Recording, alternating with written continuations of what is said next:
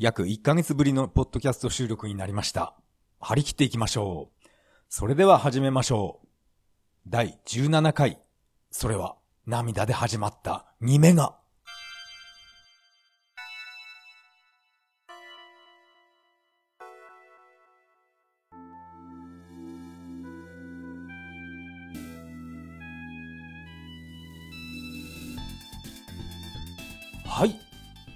改めましてこんばんは。タカと言います。よろしくお願いします。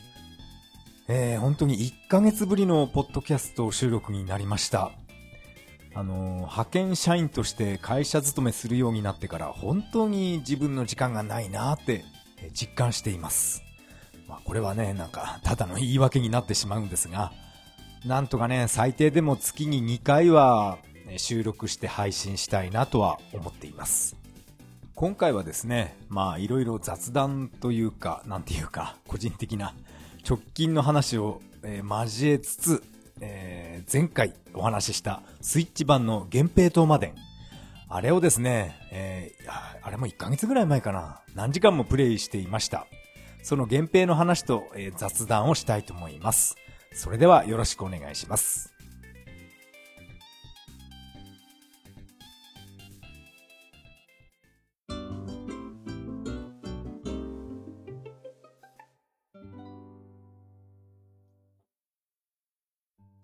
はい。ここからが本編になります。えー今回は、まずは、任天堂スイ、任天堂スイッチ版の源平島までの話をしたいと思います。えーこれはですね、もう前回私が、えー 散々源平の話をしましたね。えついちょっと前、自分のその前回の配信を聞き直してみました。源平の話ばっかりでした。それで、えー私は源平トマデン、えーもちろん購入しました。アーケードアーカイブスっていうことで、そんな何千も、そんな値段はついていませんでした。あれ、いくらだったかな ?800 円ぐらいだったかな？はい、えー発売日に私はダウンロード購入しました。そして、プレイした感想なんですが、なんというかな、やっぱり、あの、スイッチのコントローラーが、すごいやりづらいです。うん、まあ、まあね、とりあえず、頼朝を倒してエンディングまでは、まあ余裕でいけるんですけど、とにかく、えーやりづらいコントローラーですね。あのスイッチは。特にあの、頼と、あ、頼朝じゃなくて、義経。あれの、倒し方っていうか、まあタイミングもそうなんですけど、ボタンが押しづらくなってます。まあこの義経の倒し方っていうのは人それぞれ、まあいろいろあると思うんですが、自分の場合は、まずジャンプボタンを押してから、数秒経ってから、あの、剣ボタンを押すっていう、そういう義経との、えー戦い方をしています。これは本当にね、友達は全然違うやり方なんですね。ただ私の場合はそんな感じです。ジャンプして、ジャンプ加工中に剣を押すっていうね。そうすると、義経の、なんていうか、脳天あたりに、この自分のね、切っ先がザクって刺さるような感じでダメージを与えることができます。これは、えー私のやり方です。それが、なんかね、あのボタンの配置がやりづらいんですよね。サターンみたいにボタンが、えー二つ横に並んでいてくれればいいんですけど、うーん、でもね、キーコンフィギュで、キーコンフィギュじゃなくて、えキーコンフィグで、えボタンの配列は、まあ、剣とジャンプ、ボタン2つしか使わないんで、変えることはできるんですが、それでもやっぱりやりづらいなって感じました。まあこれはプレステのコントローラーも同じことが言えるんですけど、うーん、なんていうかな。やりづらかったです。YouTube を見ていると、あの、本当に人によって義経の、えー戦い方、倒し方か、それが全然違うんだなっていうのがよくわかりました。多分あれは、剣と攻撃ボタン同時に押してる人が多かったように見えます。あの、義経との戦いの時ですね。剣とボタン同時に押すと、義経の剣とぶつかってしまって権力が減ると思うんですが、まあ、倒せないこともないんで、そういったやり方をやってる人いっぱいいるんだなということを初めて、えー見ました。あとは、このスイッチ版の源平東馬伝は、オプション画面で、えっ、と、何でしたっけ？えースクリーンセーバーじゃなくて、あ、スキャンラインか。あれが、えー、いろいろ変更することができます。あの、かなり珍しく感じたのが、帯状の、なんていうかな、スキャンラインが なんて説明すればいいんだろう。下から上にグイーンって常にロールしてるような、あのね、表示方法は他のゲームでは見たことがありませんでした。でも、な、なんて説明すればいいのかな。自分のね、スマホなんかでゲーム画面を直撮りした時に、ああいうの出ますよね。帯状の。ちょっと説明が難しいんですけど、帯状のね、大きなスキャン、スキャンラインが、スキャンラインって言わないのかな帯が、下から、画面下から上にグイーンって常にね、登っていくような感じ。あれが設定できるっていうのは私は限定だけだと思います。まあ私の中では限定だけなんですね。もしかしたら他のゲームでこれあったかもしれないですけど。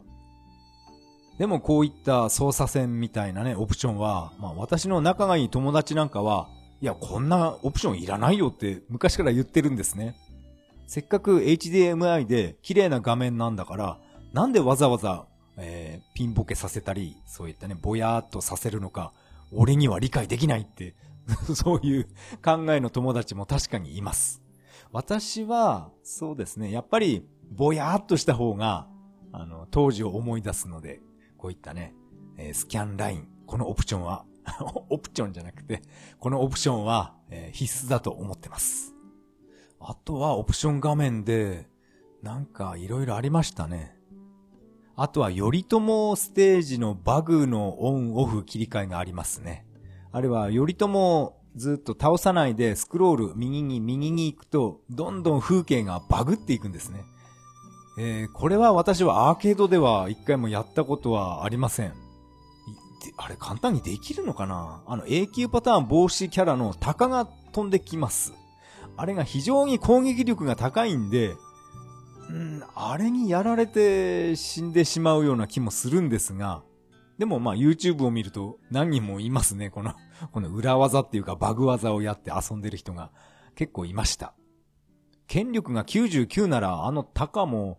うん、すぐ倒せるかなタカ、タカ って言うとなんかね、えー、自分のことみたいですけど。あとはオプションではですね、えー、確かエンディングの時の最後の桜吹雪ですね。あれって桜吹雪だったんですね。なんか落ち葉が、あの、下から上にバーって舞い上がってるように見えたんですが、あの、桜吹雪の、なんだっけな、スクロール、うん、違うな。桜吹雪が下から上に舞い上がるのか、上から下に落ちてくるのか、なんかそのどちらかが選べるようなオプションがあったと思います。あ、違かったかな。そう、私はあの以前からそのエンディング気に、気になってまして、まああれは桜だとは思わなかったんですけど、あの落ち葉が、そう、下から上とか上から下、これはランダムで決まるのかなってずっと考えていました。こうやってオプションで変えられるんですね。あと、最後の、うん、桜吹雪が終わった後、上からズドーンって完了の完っていう漢字が出てきて、その後に後ろのグラフィック、風景の富士山が全部消えて真っ暗になるときと、富士山のシルエットだけ残るとき、それが何で決まるのかが、これが今でも私はわかりません。何か条件があるのかもしれません。点数とか関係あるのかな？私は個人としては、あの、富士山のシルエットが残った方が、なんか、風情があっていいと思います。源平島までのオプションはこんな感じだったかな？あ、あと、なんかね、サウンド関係もオプションでいろいろ変えられます。えっ、ー、と、低音重視にするか、あと高音を重視にするかみたいな、そういうオプションがありました。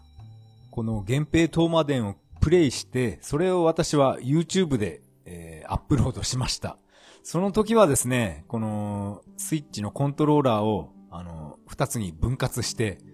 なんて言うんですかあれ。おす、お裾分けプレイか。あれで、えー、二人用を一人で一生懸命やっていました。全くね、ワンプレイ、ツープレイ同じルートをやってるんじゃつまんないんで、一つは、あのー、一番簡単なルートを選択して、そしてツープレイヤーの方は、やたら難しいステージの方ね。まあ、俗に言う、えー、伊勢巡りコース。あそこを、えー、プレイしました。そのプレイは、えー YouTube で1時間ぐらいかな。それアップロードしました。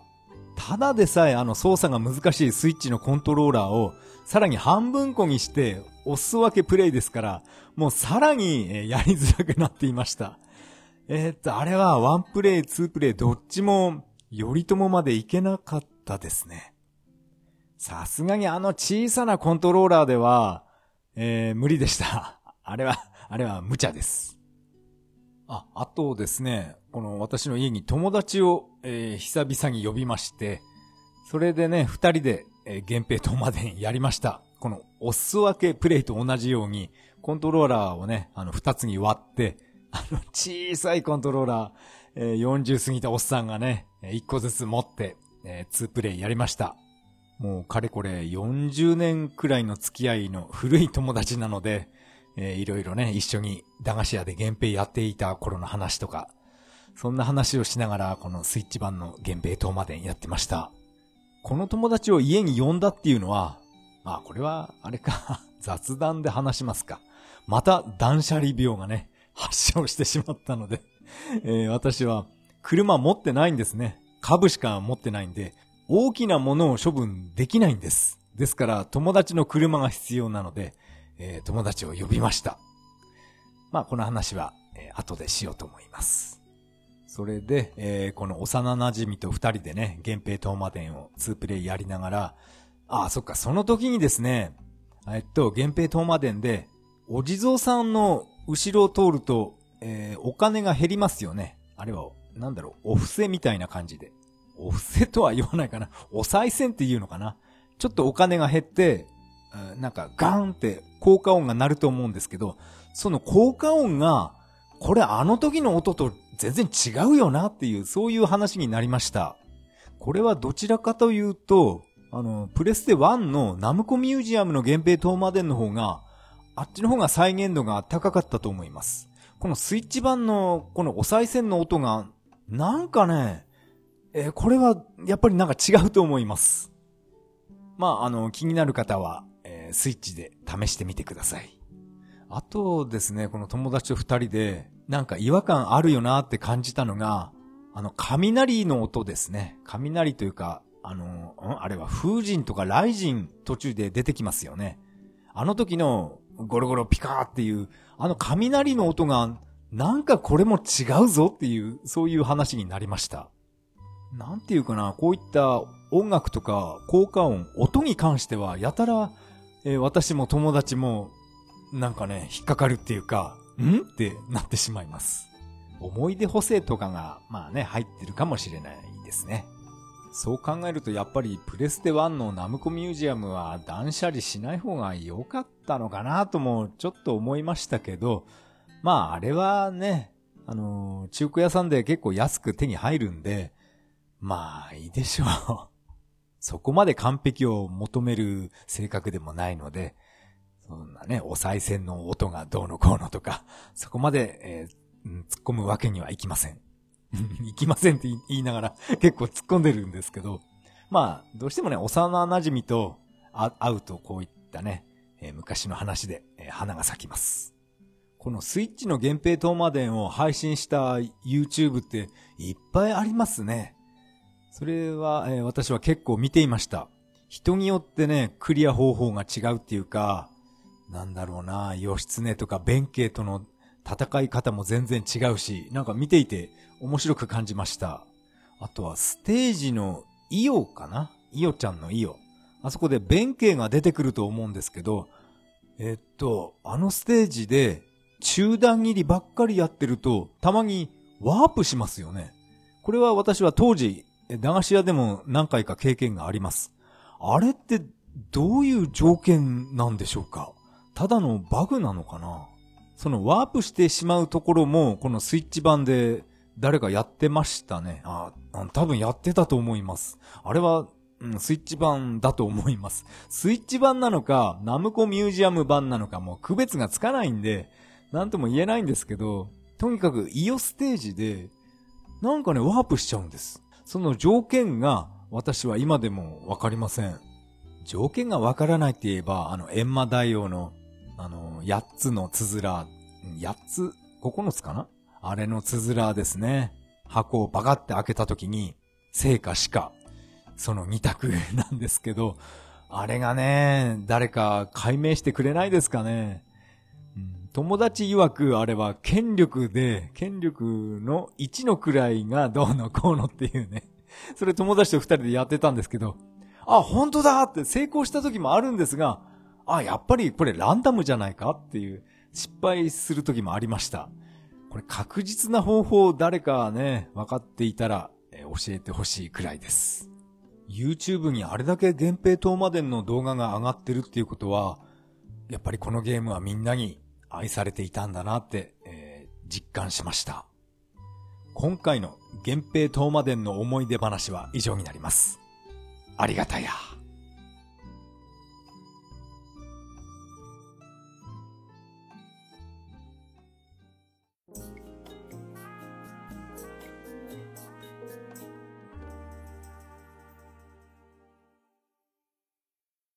はい。エンディングです。エンディング曲は、潮祭アーベントになります。第17回目の配信、いかがだったでしょうか？今回は約1ヶ月ぶりの収録ということで、えー、予定通り源平東馬伝の話をしてみました。前回も源平で、今回も源平ですね。でも、まだまだ源平の 思い出話は尽きないんですけど、まあひとまず、この辺でね、えー、区切りたいと思います。琵琶法師を倒したり、あとは信濃ステージの三つ首竜を倒さずに鳥居に入ってしまう、あの、技ですね。ああいったことも自分もできたらいいなって思いながら YouTube を見ていました。やっぱり、なんていうかな、源平の話は まだまだ出てきますね。また、いずれ話したいと思います。このポッドキャストでは皆さんからのメッセージをお待ちしています。シーサーブログの投稿フォーム、またはツイッターからハッシュタグ、それは涙で、とつぶやいていただけると大変励みになります。メッセージやお便りは一切ないんで、えー、雑談したいと思います。まあ現在この収録しているのが10月31日日曜日、もう最終日に急いで録音しています。そして31日っていうのは選挙投票日なんですね。私は、午前中投票に行ってきました。まあ、いろいろ細かいことは言いませんけど、2枚目の投票用紙は、えー、NHK 党と書いてきました。私はね、ほんと好きなんですよね。あの NHK 党。世間的にはね、なんだあいつらっていう感じだと思いますけど、私は、応援しています。まあ、えー、選挙の話はともかく、えー、最近はですね、どういうわけか仕事が忙しくなりまして、毎日残業になってしまいました。私は残業がないって聞いたので、今の派遣先のあの会社を選択したんですが、どういうわけかね 忙しくなってしまいます。私が就職するとなんかその会社っていうのはめちゃくちゃ忙しくなるような、そんな傾向がよくありました。なんでしょうね、これは一体。俺に残業しろって お告げなのかななので私は通勤時間片道約1時間かかるので、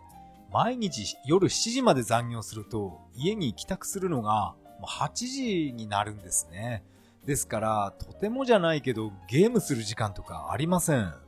そんなわけで、え、源平とか、あとゼルダの伝説とか、全く、特にゼルダは全く触れていません。これはね、もう残念です。忙しいことはいいことなんだって、そんなことを考えているのは、もうそれはね、古い人間だけだと思ってます。忙しいことはいいことじゃないです。自分の時間が一番大切だと思ってます。それで、えー、雑談なんですけど、まあ、本編でもちょっと触れます、触れましたけど、またね、断捨離が始まってしまいました。今回の断捨離は、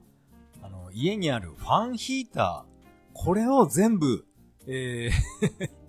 えー、処分しました。まあ、1台は、そのね、家に来てくれた友達に1台あげて、残り2台は、あの、リサイクルショップへ売ってきました。ですから今年は、今年からですね、私の家は、ファンヒーター、石油ファンヒーターはありません。まあ、こたつも、まあ、もともとないんですけど、ですから、冬はエアコンのみでえー過ごそうと思ってます。友達もかなり心配していました。ファンヒーターなしで冬やばくないかって、そういう話あったんですけど、でも私がインターネットで、まあいろいろ調べてみまして、エアコンの電気代と石油ファンヒーターの灯油代、なんかね、同じような、そんな感じだったんですね。だったら、もうエアコンに絞ろうかなって思いました。石油ファンヒーターだとどうしても、あの、ポリタンクを持ってガソリンスタンドで灯油を買ってきたり、そういう手間がありますよね。電気なら、電気のエアコンならそんな手間はないですけど、うん、そういうことをいろいろ考えまして、思い切ってこのエアコン、エアコンじゃない、石油ファンヒーター3台全部手放しました。そのファンヒーターと、あとはですね、あの、もう3ヶ月以上着ていない服とか靴、それは、リサイクルショップじゃなくて、もう燃えるゴミの日に全部出しました。もう、もうこの服は着ないだろうと思って。あと、スーツなんかももう捨てました。スーツはもうね、もう誰も結婚しないですから、どちらかというと喪服、お葬式の方が多いですから、喪服だけ、あの、取っておいて、もうスーツはね、もういいかと思って、処分してしまいました。あと処分したのは、あの、テレビですね。私の家には、まあ2台しかテレビ置いてなかったんですけど、これ1台あればいいんじゃないかなって思いまして、私はテレビはレグザとビエラ、この2台持っていたんですけど、えービエラの方を思い切って、えーリサイクルセンターへ売ってきました。ですから、このテレビとファンヒーター、これはどうやってもバイクでは運べないんで、えー友達に来てもらったというのが理由になります。37型のテレビを2階の部屋から1階に下ろす作業はやっぱり2人だと楽ですね。まあ、これ自分で1人で2階に上げて、で、ゼルダの伝説とかやっていたんですけど、これよく1人で2階まで階段登っていけたなって、今考えるとなんか驚きました。結構な重さになっています。こうやってどんどん部屋のものが少なくなっていきますね。冬なのにこたつはなし。石油ファンヒーターもなくて、あの、カーペットも全部ないですから、フローリングが剥き出しになってます。私はしょっちゅう、あの、クイックリワイパーとかで掃除して、そしてワックス塗って、ツルツルにしてね、えーそこで平泳ぎなんかしてますけど、えー一人でそんなことを、えーやってるおじさんです。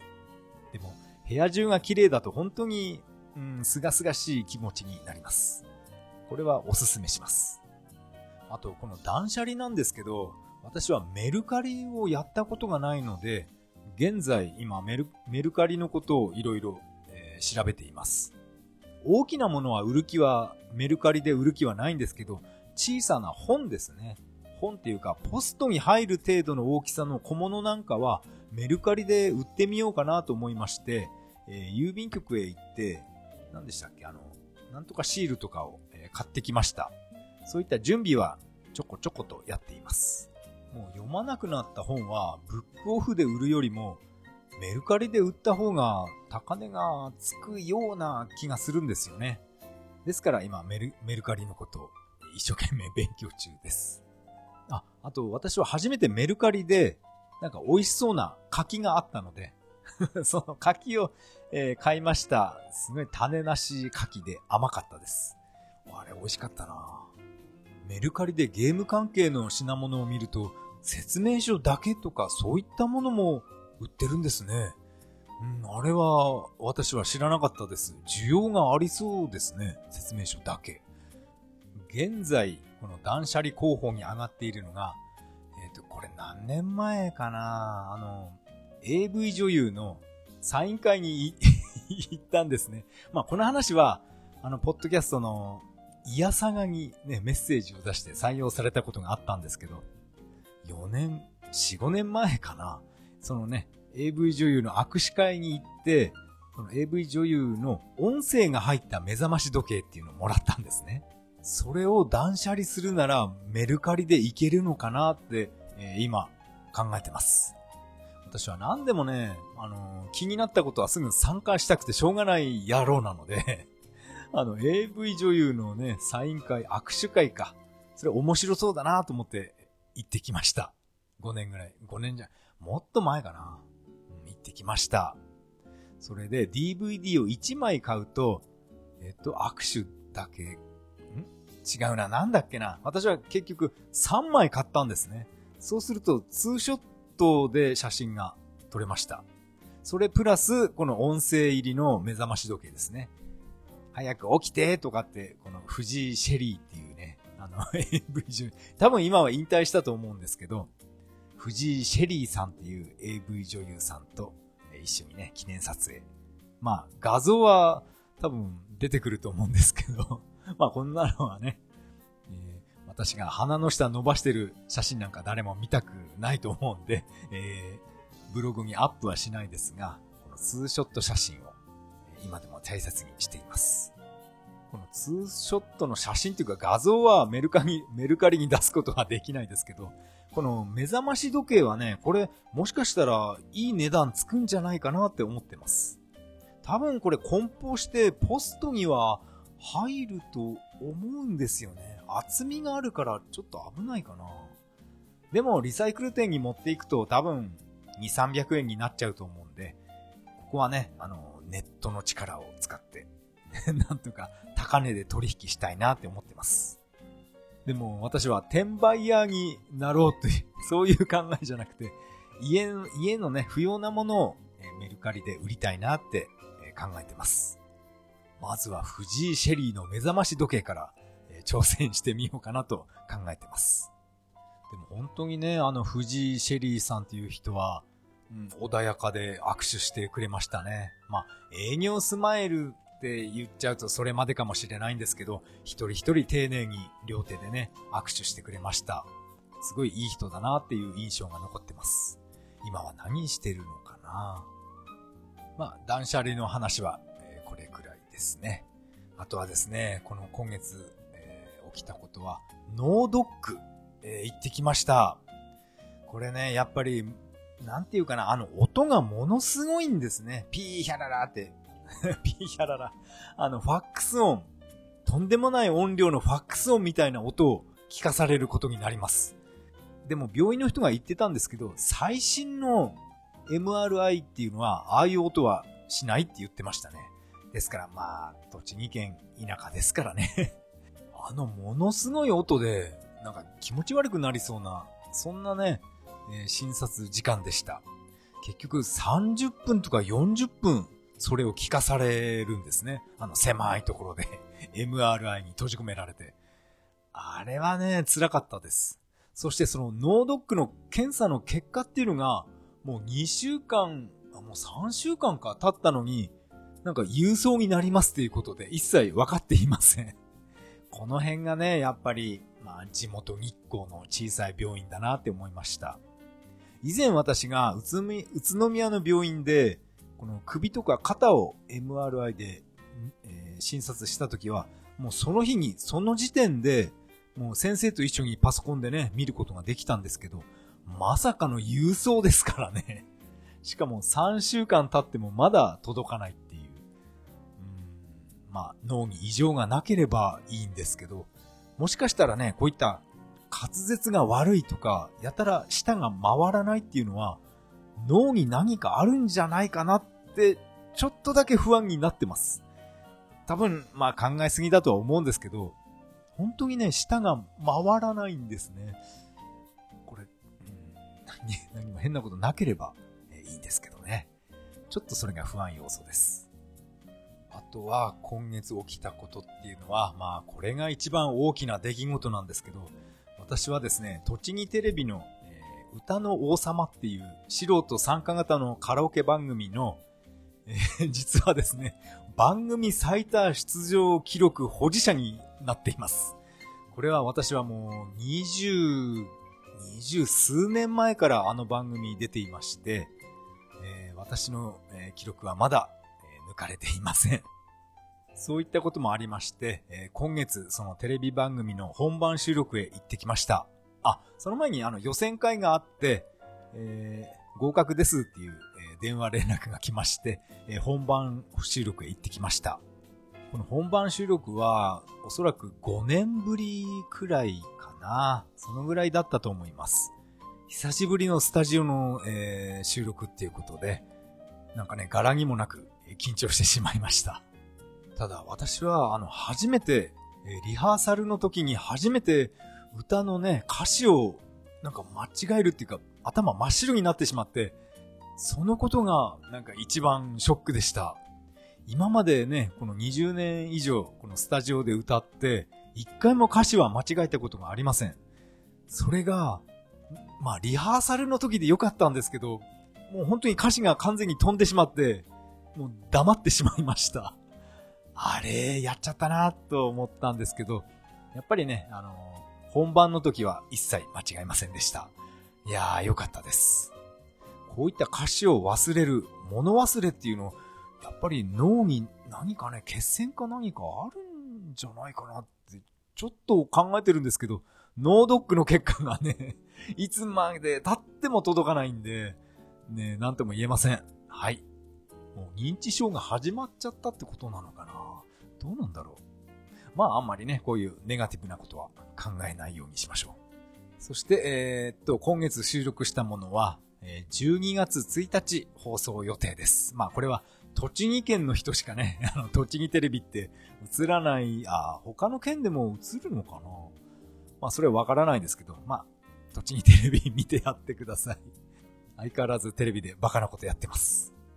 この番組の本番収録じゃなくて予選会の時なんですけど、鬼滅の刃を歌っていたあの女の子がすごい上手かったなっていうのを、それがね、よく覚えてます。あの女の子が合格したのかな？その辺はわからないですけど、鬼滅の刃すごい人気ですからね。あ、ちなみに、あの、私が歌った曲は、小田裕二の 小田裕二のオーマイトレジャー歌ってきました。その曲何？っていう友達も分かっていないんですけど、サビの部分を聞くと、ああ、この曲ってみんな分かるんですね。このオーマイトレジャーという曲は世界陸上のエンディングテーマになっていたと思います。まあ YouTube とかで検索すると一発で出ますけど、思わずね、来たーって言いたくなるようなあの曲です。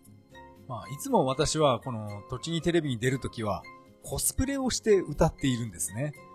あの、ツイッターアカウントのプロフィール画像みたいに、あの、アムロレイのあの服を着て カラオケ番組に出たり、あのアムロの格好して歌う曲は、梅沢富美男の夢芝居だったり、全然 ガンダムと関係ない曲を、えー、歌ってました。そういうバカなことばっかりやってるんですが、今回は珍しく、えー、普通の服装で参加しました。たまにはね、えー、真面目に歌ってやろうかなと思いまして、え私服で参加しました。まあ、たまにはね、こうやっていっぱいカメラの前で、人前で歌うっていう、この緊張を味わうっていうのも、えー、大切だなって思いました。あとはですね、えー、つい先日なんですが、えー、っと、バイオレット・エヴァーガーデン。あの映画を初めて見ました。えー、見た感想はもちろん、え号泣してしまいました。やっぱりあれは、え泣くぞ泣くぞって、ね、いろいろネットで言われていたんですけど、やっぱり泣いてしまいますね。うん、ああいう映画ちょっとダメだな、弱いな。まあ、私は現在、週1でようやく筆記っていうね、この学、えー、学習じゃなくて、えー、この講習会を、えー、受けているんですが、なんとなくですけど、このようやく筆記と代筆っていうのは似てるんじゃないかなって感じました。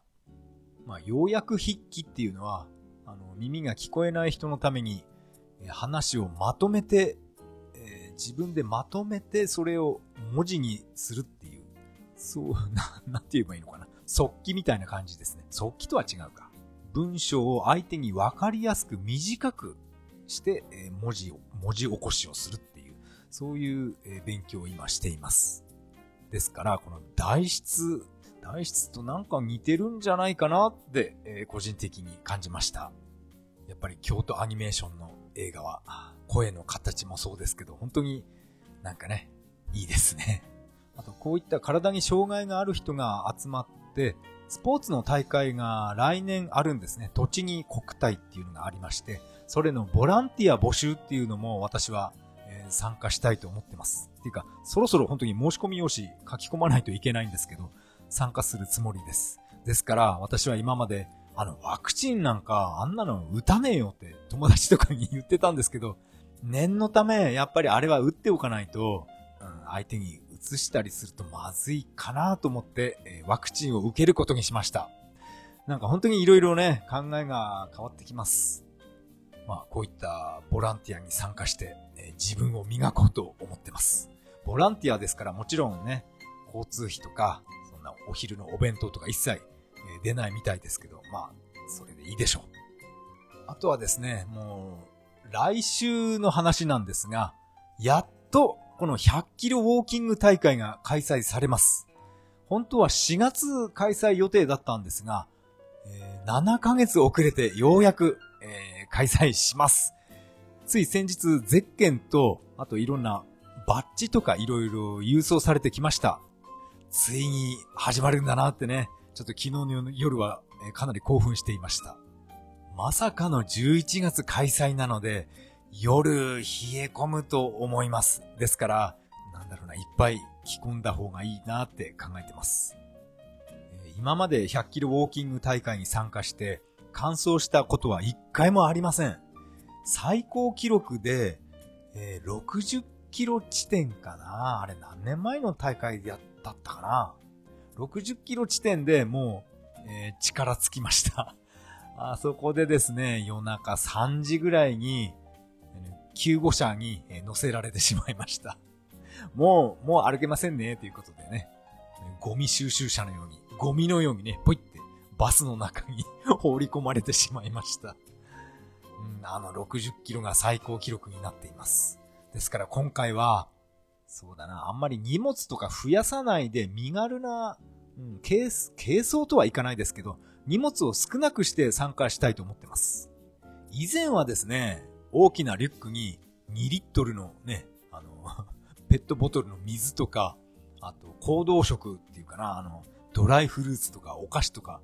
なんか遠足気分で、すごい荷物持って歩いていて、そしてあっさりとリタイアしたんですね。そういうね、ダメな時があったんで、もう来週は、もう本当にね、完走するつもりで全力を出したいと思ってます。昨日郵送されてきたゼッケンには自分の名前と、あとチーム名もちゃんとプリントされていました。それは涙で始まった2メガ。これが、えー、チーム名になります。チームといっても、えー、自分一人だけです。なんか本編よりも雑談の方が長くな長くなってしまったような気がしますが、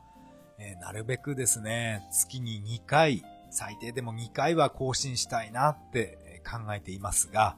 うん、どうかな、できるかな？それでは次回。あ次回はですね、この100キロウォーキングの感想なんかを話したいと思います。感想っていうか、感想した感想を述べたいと思います。なんとか100キロ完走するぞ。それでは次回配信まで。さよなら。